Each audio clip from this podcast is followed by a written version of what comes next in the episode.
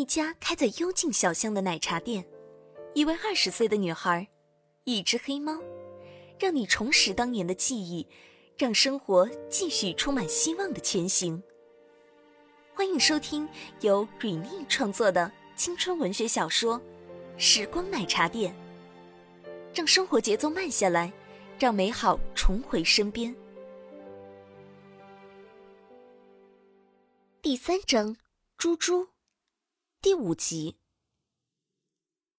思来想去，猪猪还是发下了另一条消息：“吴成老师，有事您可以找我解决，找客服是什么意思？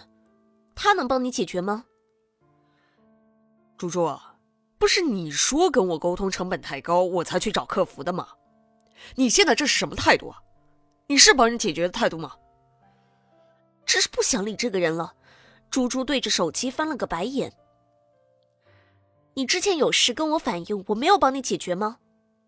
大家都是工作，你不能要求我每时每刻都要秒回信息的。手指颤抖着发完这一行消息，猪猪把手机扣放在桌上，不想再理会吴成的消息。终于这几天吴成没有发消息来，猪猪以为自己说的话奏效了，吴成不会有事没事来找自己了。过了几天。熟悉的让人厌烦的头像又跳动起来。朱老师，请你给我的专辑多限免五天啊！再让主播老师把每集的时长延长到五分钟。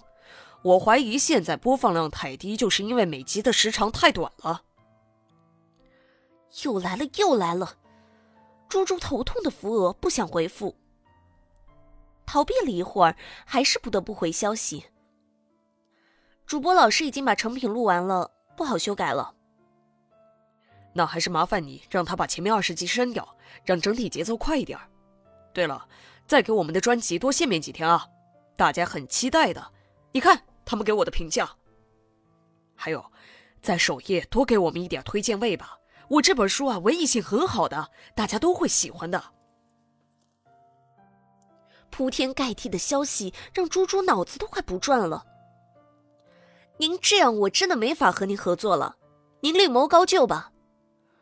楚楚老师消消气啊，我这不是第一次做有声书，太想做好了吗？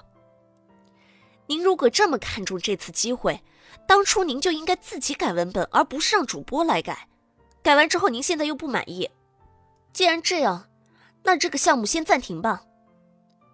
打出了这句话，猪猪双手抱着额头，仰望天花板。我是真的受不了了。